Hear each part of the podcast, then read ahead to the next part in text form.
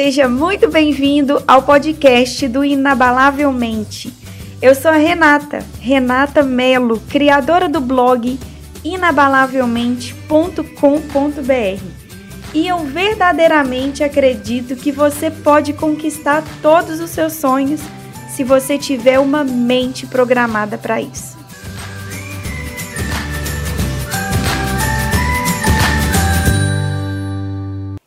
Nesse vídeo eu selecionei nove estratégias para você realizar qualquer projeto na sua vida. Qualquer. Olha que maravilha. Eu sei que muitas vezes a nossa maior dificuldade é colocar os nossos projetos em prática, é tirar eles da posição de sonho e realmente conseguir colocá-los em ação. Olha, pega papel, pega caneta e anota para você praticar essas nove estratégias ao longo dos próximos dias. Não pode ficar apenas no pensamento, tem que anotar, porque senão você esquece.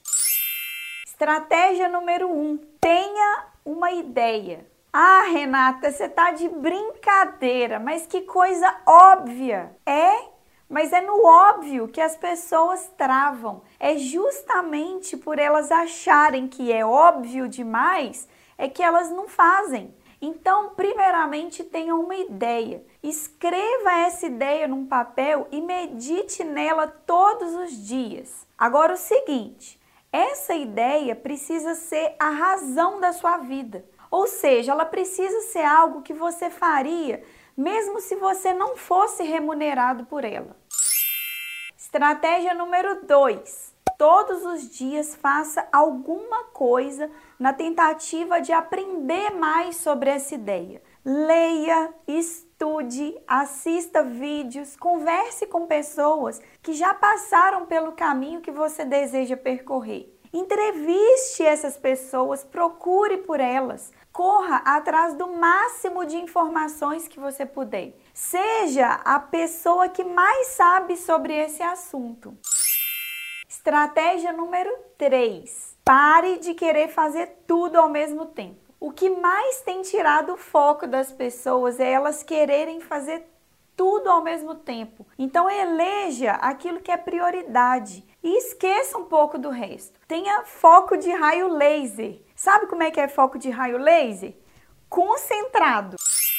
Estratégia número 4. Divida todo o serviço que você tem que fazer em tarefas menores. É impressionante, mas se você pensar em tudo, você acaba procrastinando, você acaba nem conseguindo começar a fazer, porque você pensa: "Ah, nossa, é difícil demais. Eu não sei nem por onde que eu começo. Eu não sei por onde eu vou começar. Mas quando você divide em tarefas menores, você condiciona o seu cérebro a vencer os pequenos obstáculos. E isso faz você sentir a sensação de conquista, mesmo que elas sejam menores.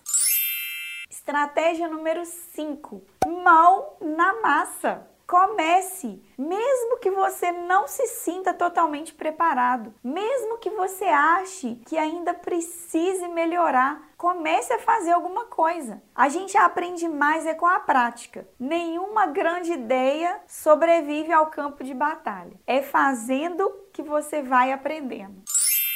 Estratégia número 6 escolha os resultados negativos apenas como resultados e aprenda com eles. Isso é o mais importante porque a maioria de nós tende a desistir diante de resultados negativos que vão aparecendo. Mas o erro, ele tem que ser encarado apenas como uma forma de você não fazer aquilo daquela forma e não como maneira de parar de fazer.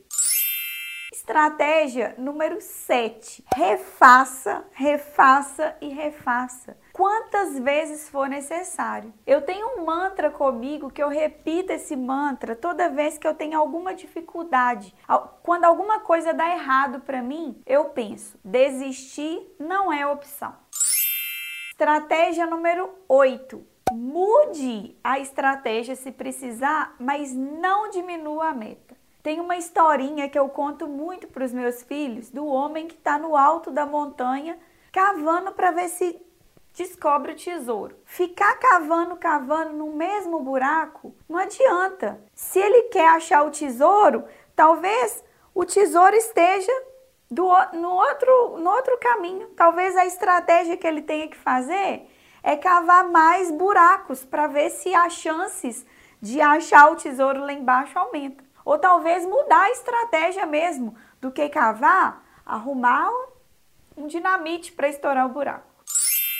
Estratégia número 9. Nesse processo de realização das nossas metas, de realização dos nossos sonhos, a gente se depara muito com diversos nãos. Nós encontramos muitos desapontamentos, pessoas que criticam as nossas ideias, que tentam nos desanimar, tentam nos fazer desistir. Mas a estratégia número 9 é exatamente isso: entender que as críticas, os desapontamentos, eles vão aparecer. Então é saber lidar com eles. Schopenhauer tem uma frase que eu gosto muito que diz assim: toda verdade passa por três estágios. Primeiro é ridicularizada. Segundo, enfrenta oposições. E finalmente é aceita como evidente. Então, não se preocupe com pessoas que vão aparecer para ridicularizar a sua ideia. Encare isso como algo natural de toda grande conquista, de toda realização de grande sonho